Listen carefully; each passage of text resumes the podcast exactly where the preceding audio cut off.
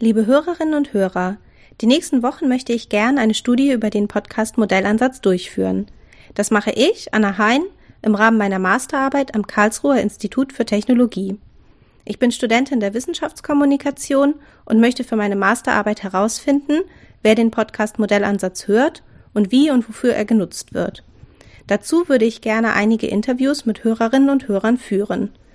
Die Interviews werden anonymisiert und werden jeweils circa 15 Minuten in Anspruch nehmen.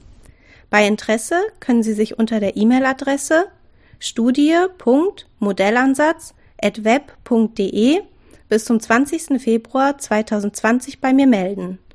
Ich würde mich sehr freuen, wenn Sie an meiner Studie teilnehmen möchten.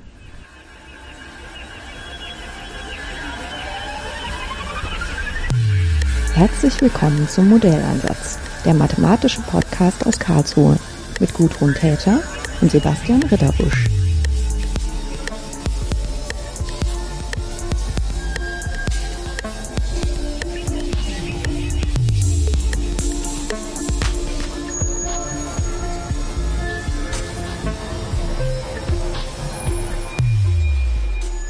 Heute habe ich drei Gäste bei mir im Büro sitzen und wir haben äh, als Thema für heute Gruppenentscheidungen.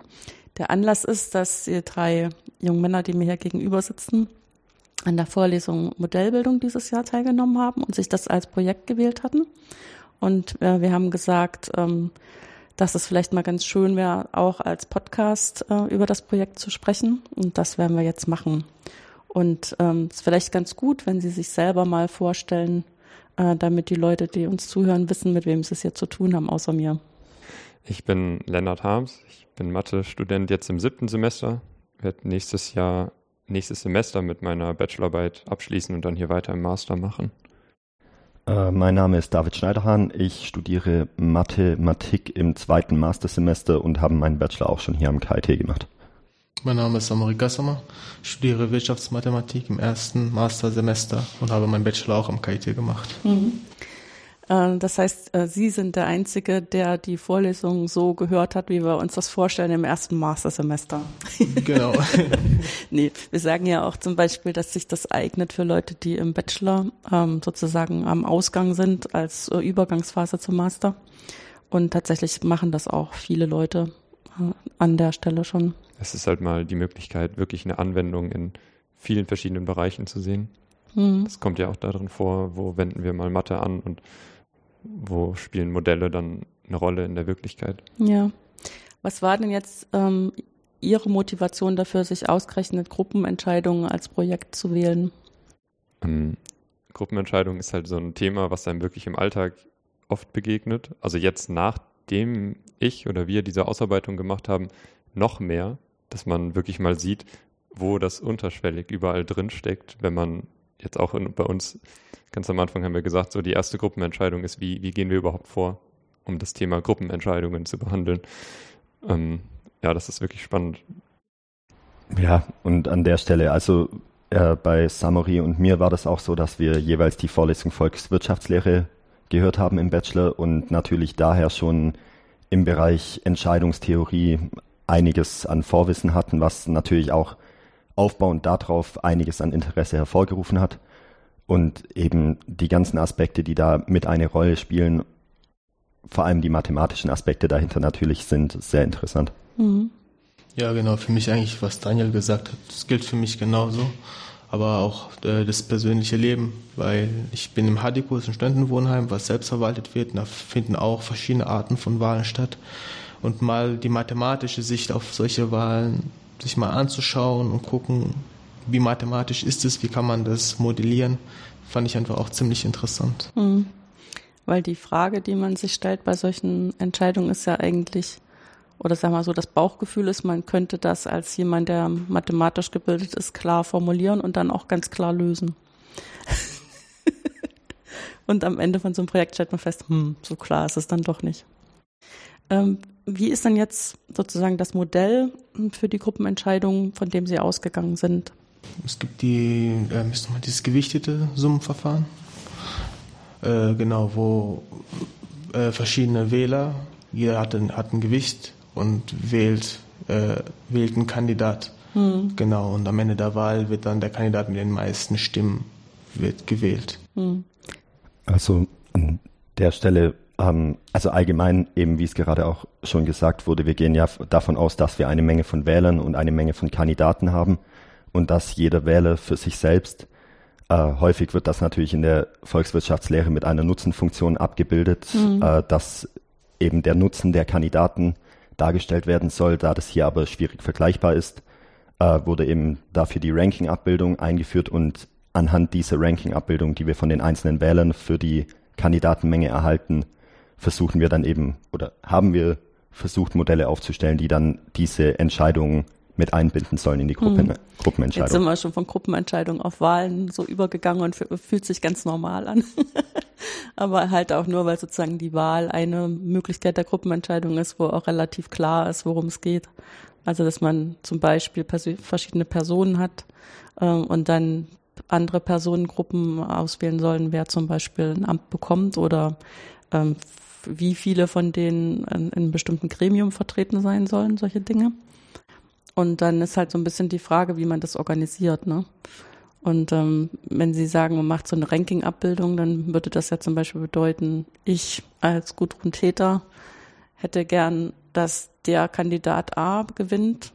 Kandidatin B finde ich eigentlich auch noch ganz okay, aber Kandidat C, es entspricht überhaupt nicht meinen ähm, Erwartungen.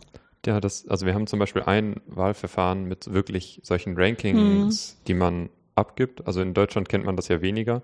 Was mit Erst- und Zweitstimme hat man immer ein Kreuz, aber in Bolivien zum Beispiel gab es im 20. Jahrhundert ziemlich oft, also die haben oft die Wahlsysteme gewechselt, was jetzt nicht dafür spricht, dass sie wirklich ein gutes gefunden haben.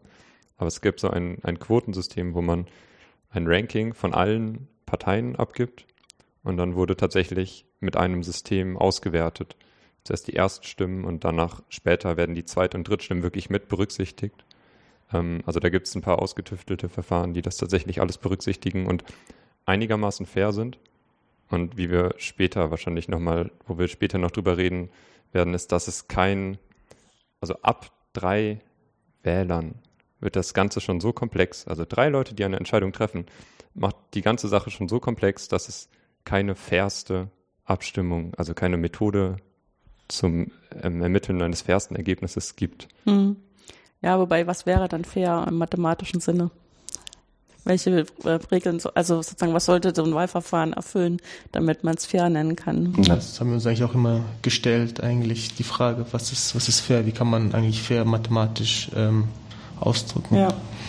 Das ist natürlich nicht so einfach zu definieren. Ich meine, man kann verschiedene Aspekte gerade auch in der Mathematik mit einbinden, gerade wenn man das Beispiel Relationen mit einbindet, mhm. hat man eben solche Dinge, die man sich wünscht, die erfüllt sein sollen äh, und kann dann natürlich auch, äh, also anhand von dem schon allein von der Transitivität und ähnlichem ausgehen, die natürlich möglichst erfüllt sein sollten, hat dann aber auch natürlich, wie wir später auch noch eingeführt haben, die Pareto-Bedingung, die für ein aus unserer Sicht faires Modell erfüllt sein sollte, mhm. dass nämlich, wenn alle Wähler für einen Kandidaten stimmen, dieser Kandidat auch einen Kandidaten bevorzugen, diesen Kandidaten auch am Ende wählen sollten oder dieser Kandidat die Wahl gewinnen sollte.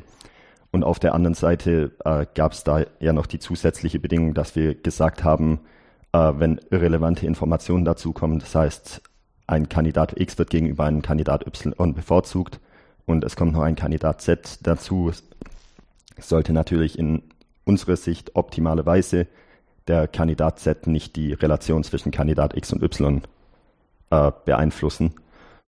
Und ja, also das sind so Bedingungen, die aus unserer Sicht für ein faires Modell natürlich optimal wären. Hm.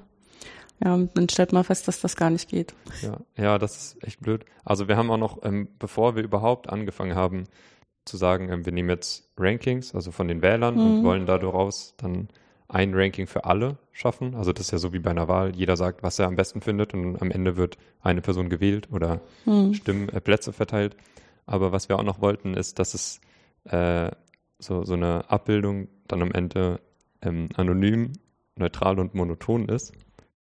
Das heißt, ähm, zum Beispiel, wenn wir ähm, das, die Wahlergebnisse, also alle Wahl, äh, also alles das, was die Wähler wollen, umdrehen, dann sollte auch das umgedrehte Ergebnis rauskommen. Oder wenn, ähm, was gibt's noch? Äh, wenn, wenn jetzt zum Beispiel ein Kandidat einem anderen bevorzugt wird und irgendein Wähler ähm, bevorzugt jetzt noch zusätzlich diesen Kandidat, obwohl das vorher nicht hatte, dann sollte sich das auch nicht umdrehen plötzlich. Also wenn jemand noch zusätzlich dafür stimmt, sollte sich das plötzlich nicht umdrehen. Also solche Verzerrungen, die man, wo man am Anfang jetzt nicht denkt, dass die irgendwie passieren könnten, ähm, dass es sowas nicht gibt, um halt einfach eine Grundlage zu schaffen und später eben sagen wir, wir wollen ein paar gute Eigenschaften haben, die äh, David eben schon angerissen hatte. Ja. Das ist halt ganz schwer in ein Verfahren zu bringen, was total wasserdicht ist. Das genau. stellt man dann fest. Also man kann sogar nachweisen, dass es nur äh, wenige Verfahren gibt, die das erfüllen, nämlich zum Beispiel ein externer Diktator. Und das wünscht sich irgendwie keiner so in einer demokratischen Grundordnung. Auch wenn es das Problem lösen würde. Ja. ja, das auf jeden Fall. Also eben, wie ja jetzt auch schon gesagt, das sind oder prinzipiell auch so diese grundlegenden Eigenschaften, die wir erfüllt haben wollen. Das sind, wie Lennart auch schon gesagt hat, viele Eigenschaften, an die man in erster Linie gar nicht denkt, dass so etwas überhaupt vorher definiert sein sollte, mhm. wenn man sowas zwar als gegeben nimmt, aber eben in vielerlei Hinsicht diese Eigenschaften natürlich, wenn man jetzt verschiedene Modelle wählt, wie zum Beispiel bei Diktatormodellen, mhm. äh, gerade die Anonymität oder auch Neutralität nicht zwangsläufig gegeben sein muss. Mhm. Der anonyme Diktator, da muss ich jetzt gerade mit drüber lachen, weil das sich so widerspricht. Wenn man Diktator ist, macht man das ja zum Beispiel, weil man gerne bekannt sein will. Aber das, das Schlimme ist auch, wenn wir jetzt sagen, ähm, wir haben diese zwei Bedingungen, die wir dann stellen, also ja. Pareto, diese Einstimmigkeit, ja. wenn alle eine, eine Relation haben wollen, also x vor y bevorzugen, dann soll das im Ergebnis auch so sein. Und die Unabhängigkeit, also wenn wir irgendwas rausschmeißen, dann verändert das alles andere nicht. Ähm, wir haben uns Gedanken darüber gemacht, diese beiden Bedingungen irgendwie abzuschwächen. Ja. Also die beiden Bedingungen zusammen ergeben immer einen internen Diktator, das was man jetzt im demokratischen Sinne nicht haben möchte. Aber wenn wir dann zum Beispiel dahin gehen und sagen, wenn nur 95 Prozent, also die Einstimmigkeit abschwächen, mm. wenn nur 95 Prozent das haben möchten, kommt man auch mathematisch auf das Problem, dass es jetzt nicht mehr so gut beschreibbar ist. Also der Beweis von Arrow, der eben sagt, nur der Diktator, der interne erfüllt ist, der lässt sich so nicht mehr führen. Das ist so schon ein einigermaßen komplizierter Beweis und mit einer 95% Einstimmigkeit wird es ja nicht einfacher. Ähm, und äh, ja, also wir kommen dann auf Probleme wie zum Beispiel einfaches Beispiel der Minderheitenschutz. Mhm. Ähm, es kann ja trotzdem noch Situationen geben, wo dann eine Minderheit irgendwie diskriminiert wird.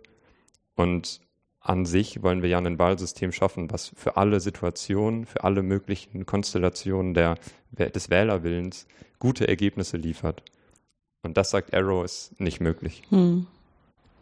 Ja, ich meine, das sind ja zwei ähm, unterschiedliche Sachen, die man da versucht auch zusammenzukriegen, dass wirklich der Mehrheitswille abgebildet ist.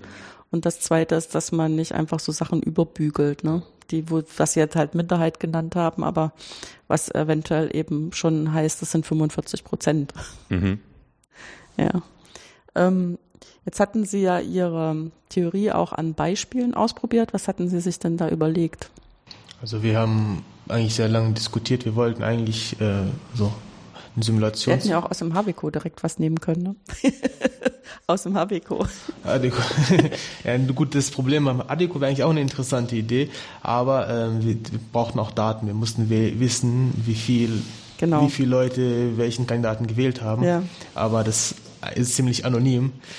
Ähm, genau, nee, aber wir haben zum Beispiel für die USA-Wahlen haben wir uns aus dem Grund entschieden, weil es immer sehr viel Diskussion gab, vor allem bei der zwischen die Wahl zwischen Trump und Clinton. Hm ja, wo es heftige Diskussionen gab und haben wir gedacht, nee, komm, das schauen wir uns mal an, äh, simulieren das, analysieren das. Mhm. Genau. Also ist ja der, ähm, ich präzisiere das nur mal nochmal aus meiner Sicht.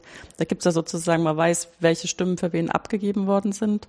Und dann weiß man wieder sozusagen durch das amerikanische System in das Ergebnis gekommen ist, dass Trump jetzt gewonnen hat. Aber wenn man jetzt ein anderes Wahlsystem unterstellt und hat aber dieselbe Stimmenabgabe, dann könnte es ja sein, dass was anderes rauskommt. Genau, weil an, zum Beispiel am Anzahl der Stimmen nur hätte eigentlich Hillary Clinton die Wahl gewonnen, wäre die Präsidentin der USA. Aber durch dieses Wahlsystem der USA mit den Wahlmännern ist es zum anderen Ergebnis herausgekommen. Genau. Und das andere Beispiel ist der Eurovision Contest. Da mhm. war es so, dass zum Beispiel Deutschland hat fünf, fünf Mitglieder in der Jury, mhm. die wählen für also die bewerten die, den Auftritt der anderen Ländern und danach können auch aus Deutschland die Bevölkerung kann anrufen und ihre Stimmen abgeben.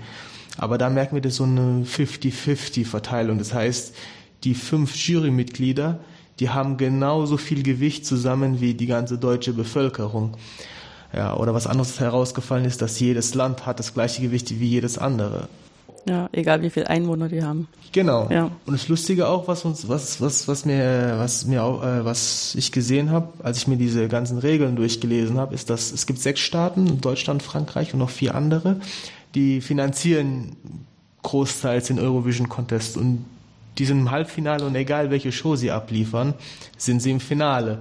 Das ist dann auch wieder so eigentlich ein interner Diktator oder externer Diktator, weil das Regelwerk sogar sagt, dass diese sechs Kandidaten weiterkommen. Mhm. Also ins Finale. Ja, also wer das nicht weiß, es gibt halt mehr Teilnehmende, als dann tatsächlich in der Hauptshow teilnehmen können. Das heißt, am Anfang wird schon mal die Hälfte ausgesiebt. Und so wie Sie es gerade gesagt haben, also Deutschland wird dann nie ausgesiebt. Die sind dann immer dabei am, am finalen Abend. Ähm, was für Wahlmodelle haben Sie denn jetzt zugrunde gelegt, um die Stimmenabgabe der US-Amerikaner anders mal zu deuten? Also überhaupt erst das äh, Wahlmodell der USA, das haben wir halt versucht, mithilfe der Theorie, die wir vorher behandelt hatten, äh, aufzuspalten in die einzelnen Wahlmodelle, wie wir sie mhm. äh, definiert hatten. Das heißt, wir haben erstmal gesagt, das Ganze wird zu einem geschachtelten Modell, weil es eben auf zwei Stufen basiert.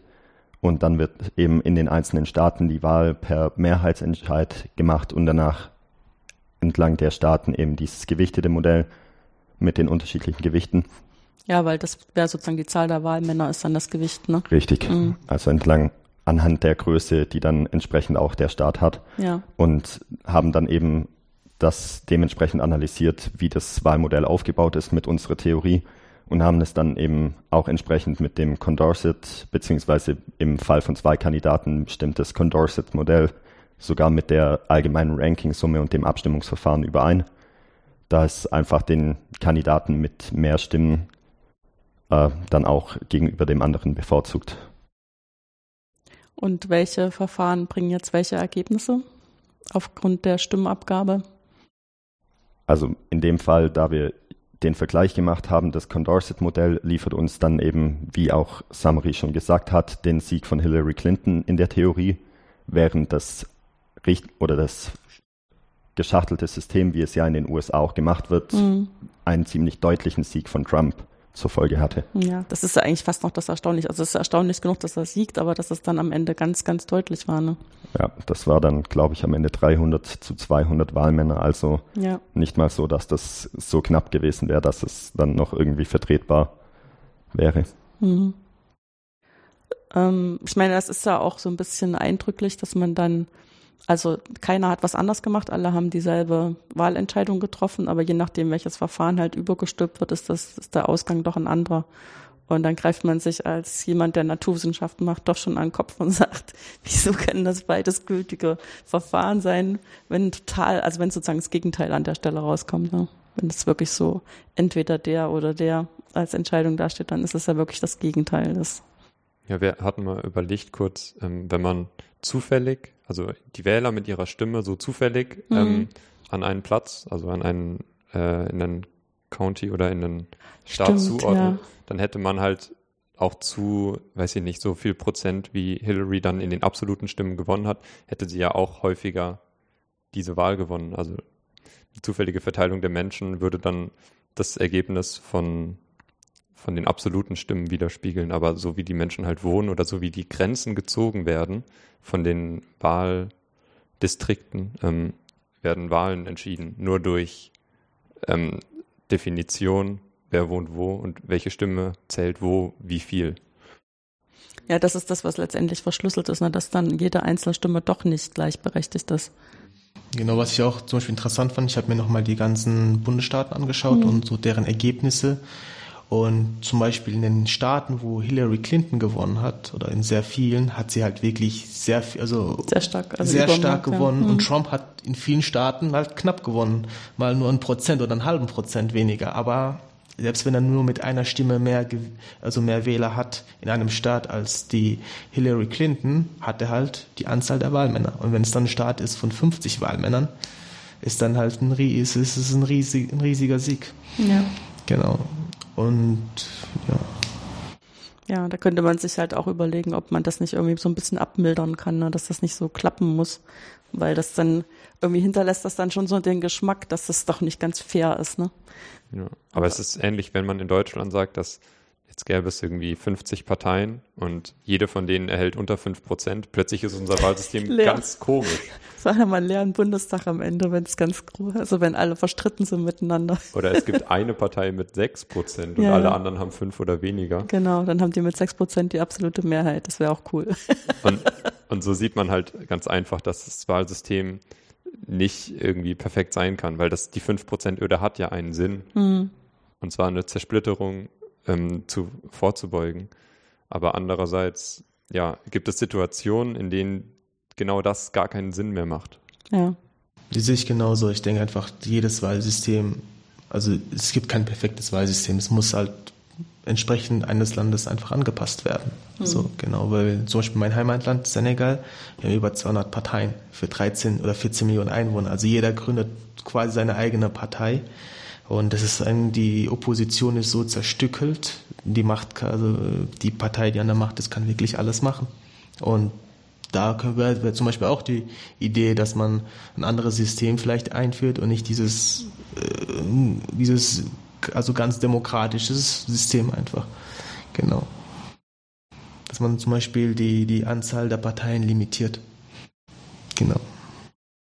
Wobei das klingt auch erstmal ein bisschen undemokratisch, wenn man sagt, ihr dürft jetzt keine Partei mehr gründen, weil wir haben schon genug. ja, gut, aber an dieser Stelle. Ja, wenn es Parteien ja sind mit 2000 Mitgliedern, ja. ist dann halt auch so eine Frage. Und meistens ist es eigentlich auch so, dass es geht wieder ein bisschen politisch, aber das halt, es geht alles nur, es geht nur um die Macht. Es geht nicht mehr darum, das Land vor, voranzubringen, sondern eigentlich nur jeder will seine, so seine Macht ein bisschen ausbauen, seinen Einfluss zu haben. Mhm. Und das ist dann eigentlich gar keine Demokratie mehr sogar weil jeder einfach nur noch macht, also was er will, also in, sein, in seinem, aus purem Egoismus und nicht mehr aus Sinne des Volkes. Ja. Gab es denn interessante Ergebnisse an Ihrem zweiten Beispiel mit dem Eurovision Song Contest? Also an und für sich war es, also allein schon die Analyse des Ganzen war natürlich schon interessant, mal das Ganze zu sehen und zu sehen, auf wie vielen verschiedenen Ebenen das Ganze eigentlich stattfindet und wie viele unterschiedliche Sachen da eine Rolle spielen. Mhm. Ähm, ja, also an der Stelle war es für uns recht schwierig, da jetzt einen Vergleich zu irgendeinem anderen Modell heranzuziehen, da wir keine genauen Wahlergebnisse hatten. Das heißt, wir hatten keine Stimmenabgabe, mhm. sondern wir hatten lediglich die Punktewertung, die wir von den einzelnen Ländern hatten ähm, und welche Länder wie viele Punkte von welchem Land erhalten hatten. Das heißt aber, wir hatten jetzt nicht die Anruferzahlen aus Deutschland oder speziellere Daten aus den anderen Ländern, weshalb da ein allgemeiner Vergleich mit einem anderen Modell relativ schwierig war. Ja, das ist eine andere Datenlage. Ja. Müssen wir haben auch wirklich mehr uns eigentlich mehr auf dieses Modell mit den USA fokussiert, weil ja. das einfach auch das irgendwie interessantere Thema war, also wo man auch Diskussionsbedarf hat, weil Eurovision Contest ist halt die Modelle darin sind sehr interessant, aber die werden ja auch immer mal wieder geändert, weil es dann immer mal ein bisschen genau. Stress darum geht, was sozusagen die Fachleute denken, also was jetzt die Jury ist und das aber das ja eigentlich auch sowas sein soll, was so die, die europäischen Zuschauer alle zusammenbringen soll. Das heißt, die Zuschauer sollen doch die Macht haben zu sagen, was jetzt das Beste war. Ne? Jetzt haben sie die Kombination. Ich glaube, das ist auch gar nicht so dumm, wie ja, sie das jetzt überlegt haben. Wobei an der Stelle tatsächlich äh, interessanterweise werden die Jurywertungen schon bei der ersten Vorprobe vom Finale gemacht. Das heißt, der Finalauftritt hat dann im Prinzip nichts mehr zu sagen für die Jurywertung. Und das sieht man, also am Ergebnis vom letzten Eurovision Song Contest sieht man das Ganze recht deutlich. Äh, da hat zum Beispiel, oder auch die Unterschiede recht deutlich. Da hat Deutschland in der Jurywertung sogar noch ein paar Punkte abgegriffen, während sie in der Zuschauerwertung komplett leer ausgegangen sind, weil einfach aus Sicht der Zuschauer der deutsche Auftritt wirklich nicht gut war. Und dementsprechend, da macht es natürlich schon Riesenunterschiede. Mhm. Und problematisch natürlich an der Stelle natürlich auch, dass teilweise einfach für sympathisierte Nachbarländer häufig auch Stimmen abgegeben werden, obwohl diese vielleicht gar nicht so gut waren. Ähm, also an der Stelle natürlich immer wieder kleine Kritikpunkte, aber ich, die größte Kritik fängt ja auch schon an, wenn man jetzt über diese Big Five Länder nachdenkt, die allein über die Finanzierung für das Finale schon immer gesetzt sind, ja. Ja. Ja, wobei, ja, das ist ja auch schon fast so ein bisschen was wie Koalitionen bilden, ne? wenn dann so Nachbarländer zusammenhalten und sich gegenseitig die Punkte geben. Selbst darf man sich ja keine Punkte geben, aber ja. den Nachbarländern kann man es geben. Ja, ich finde das aber auch irgendwie witzig. Es gibt ja gar nicht mehr so viele Sachen, wo wirklich alle so immer vorm Fernseher sitzen. Aber ich habe immer das Gefühl, ob man es jetzt liebt oder hasst, aber dann hat man wenigstens was, wo man drüber reden kann und guckt dann den ganzen Abend da doch mit oder zumindest greift man hinterher sich noch die Highlights ab, ob jetzt die besonders schlimmen oder die besonders guten, damit alle mitreden können. Natürlich. Da hat man auch immer mal wieder interessante Sachen dabei, die man vielleicht sich sonst, sonst musikalisch nicht unbedingt antun würde. Mhm. Ja. Jetzt ist das schon so ein bisschen, also ich denke, in dem Gespräch wird schon klar, dass das ähm, relativ praxisrelevant ist und auch gar nicht so einfach zu entscheiden, auch wenn man mathematisch ein bisschen was machen kann. Als Sie sich dafür entschieden haben, Mathematik zu studieren, haben Sie sich dann vorgestellt, dass Sie sich mal mit solchen Fragen auseinandersetzen werden? Oder Glaube. anders gefragt, mit, mit welcher Motivation haben Sie sich denn entschieden, äh, Mathematik zu studieren? Ähm, also bei mir war es so, dass ich in der Schule schon Spaß an Mathe hatte und äh, ich dachte, ich probiere es halt mal, mach das weiter, weil es in der Schule halt Spaß gemacht hat. Und nach ein, zwei Semestern fängt man dann auch an zu verknüpfen. Und sobald sich Sachen irgendwie verknüpfen und ähm, irgendwie Vorlesungen sich ein bisschen überschneiden, finde ich, macht das Ganze noch mehr Spaß. Äh, und das was ich schön ausgedrückt. Entschuldigung. Ich hatte jetzt so ein bisschen erwartet, ja, nachdem man die Durststrecke am Anfang überwunden hat. Aber nein, das macht noch mehr Spaß. Ja, tatsächlich. Und ähm, solange also jetzt gerade merke ich bei mir auch so die Richtung in angewandte Mathematik, hm. dass ich, wenn ich eine Motivation dahinter habe, ähm, also wirklich eine Anwendung, dann fällt es mir sehr viel leichter, ähm, da noch weiter reinzugehen. Also klar haben die theoretischen Sachen auch alle ihre schönen Seiten. Ja. Aber ähm, dann hier sowas, eine Anwendung in Gruppenentscheidung oder äh, ich höre ja auch ihr, also bin in ihrem Seminar zum Thema Strömungslehre mhm. und habe mich da jetzt in ein Thema eingearbeitet ähm, zu Strömungen, wo Partikel drin sind und die kollidieren miteinander. Das ist dann auch irgendwie physikalisch, aber an sich die mathematische Herangehensweise hilft sehr, überhaupt Thema zu, Themen zu greifen und zu verstehen und dann eine Anwendung dahinter zu sehen, ist ähm, noch viel besser. Ja, ich glaube, an der Stelle geht es, glaube ich, sehr vielen auch ähnlich. Also bei mir war das auch nicht anders, dass ich damals als 18-Jähriger gedacht habe, ich fange mal an mit dem Mathestudium, weil es mich Mathemat oder weil mich die Mathematik interessiert hat mhm. äh, und eben dann auch am, mir am Anfang im Prinzip gar nicht vorstellen konnte, was man mit dem Mathematikstudium eigentlich anfängt. Das geht, glaube ich, fast allen so. Die Frage bekommt man, glaube ich, auch von den Verwandten mit am häufigsten gestellt, was man denn später mit Mathematik machen kann. Ähm, und die Antwort ist jedes Mal dieselbe, alles. Ja. Ähm, aber an der Stelle natürlich, sobald da die praxisorientierteren Fächer anfangen, sei es jetzt Statistik, was für jeden Wirtschaftswissenschaftler wahrscheinlich immer noch reine Theorie wäre, aber für einen Mathematiker dann doch schon etwas praxisorientierteres, weil man sich zumindest etwas darunter vorstellen kann, was in der Realität greifbar wäre, ähm, fangen auch die interessanten Punkte an, wo man sich dann eben auch vorstellen kann, in diese Richtung später mal zu gehen oder jetzt eben wie in diesem Fall, äh, natürlich ist es optimal, dass auch mal so ein Fach angeboten wird, bei dem man äh, mal eben diesen Bezug zur Realität herstellen kann und da mal verschiedene Simulationen und Modellierungen äh, machen kann und sich so einfach mal was vorstellen kann, wie das Ganze denn überhaupt aussehen soll. Hm. Zumal ja eigentlich auch gar nicht so klar ist, mit welcher ähm, Methode man daran geht erstmal. Also man, wie Sie sagen, sie wohnen zusammen und müssen Entscheidungen treffen als über 100 Leute. Und dann muss man sich überlegen, ja, wie kommen wir denn jetzt irgendwie effektiv und so, dass sich alle mitgenommen fühlen zu einer Entscheidung. Und dann hat man einfach erstmal diese Frage und dann muss man die mal auf was runterbrechen, was jetzt dahinter steht. Ne? Ja. Genau. Und äh, was haben Sie eigentlich sich vorgestellt, als Sie sich für ein Mathestudium entschieden haben? Also bei mir Ehrlich gesagt, ähm, ich, wollte, ich war eigentlich immer interessiert von, also von der Wirtschaft und ich war in der Schule einfach gut in Mathematik und beste Kombination Wirtschaftsmathematik.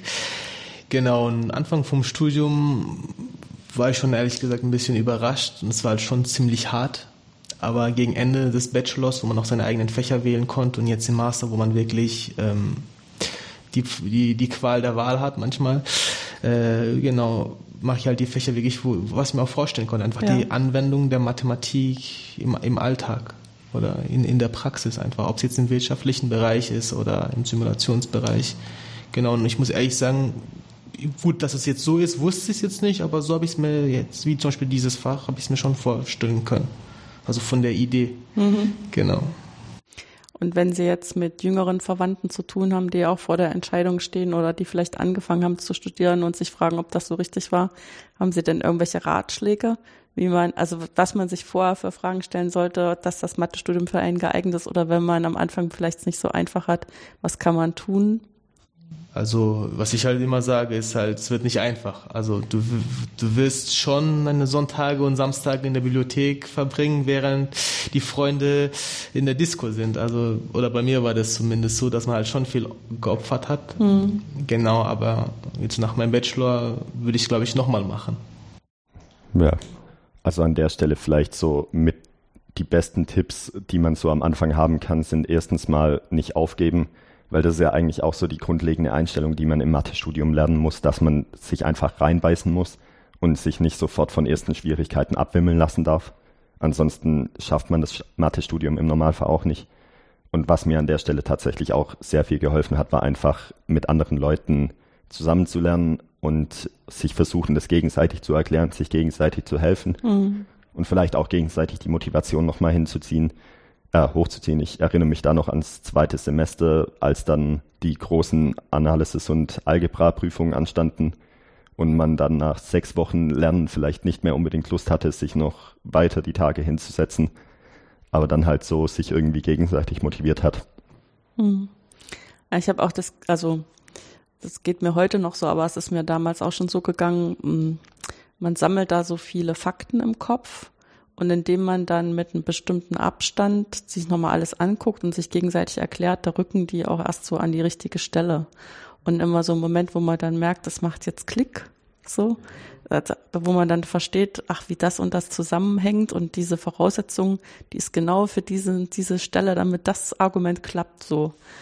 Und das kriegt man einfach nicht beim ersten Durchgang. Das ist irgendwie so. Also ja, die, äh, man kann verschiedene Konzepte in der Mathematik ja auf so viele Art und Weisen beschreiben mhm. und dann noch verknüpfen. Und äh, wenn man dann immer so switcht zwischen den verschiedenen ähm, Denkweisen oder zwischen verschiedenen Ansätzen, so dann, äh, ja, das, da muss man schon wirklich kreativ für sein. Und das ist dann auch schön, wenn man sowas mal schafft an irgendeiner Aufgabe. Und abstraktes Denken gehört dann halt auch immer dazu, dass man sich auch für sowas begeistern kann, was für Vektorräume. So, okay. Aber ich mag übrigens Vektorräume wirklich sehr. ja, genau. wenn man, wenn man da an dieses Abstrakte und an ja. diesen, so, wenn man erstmal herausgefunden hat, wie man kreativ irgendwie Aufgaben lösen kann, dann fängt es auch an, wirklich Spaß zu machen. Mhm. Ich kann da vielleicht dazu noch sagen, ich habe nach meinem Bachelor habe ich acht Monate lang gearbeitet, also in zwei verschiedenen Firmen und also als Data Scientist und ich habe mit anderen Abteilungen zusammengearbeitet, zum Beispiel Reifenentwicklern und so weiter, um Big Data Lösungen für die zu entwerfen mhm. und Visualisierung. Und da habe ich einfach gemerkt, wir haben komplett verschiedene Herangehensweise, also zwischen den Leuten, die halt Mathematik, Physik studiert haben und die was anderes studiert haben. Weil zum Beispiel mir ist aufgefallen, Mathematiker, die, die brauchen nur, also die fragen nach dem, was sie brauchen, die anderen, die Mühlen, die geben dir halt 20 mal so viel Informationen, die, die, die man eigentlich gar nicht braucht. Und du Mathematiker, du hast, du denkst halt abstrakt so und man hat, genau, man kommt eigentlich viel, viel, viel schneller klar auf Probleme als, als die anderen. Mhm. Genau, und da denke ich halt schon, dass es das Mathematikstudium das einem schon, schon, schon gibt. Genau. Gut. Dann bedanke ich mich ganz schön, dass Sie sich die Zeit genommen haben, mit mir nochmal über Ihr Projekt zu sprechen. Vielen Dank.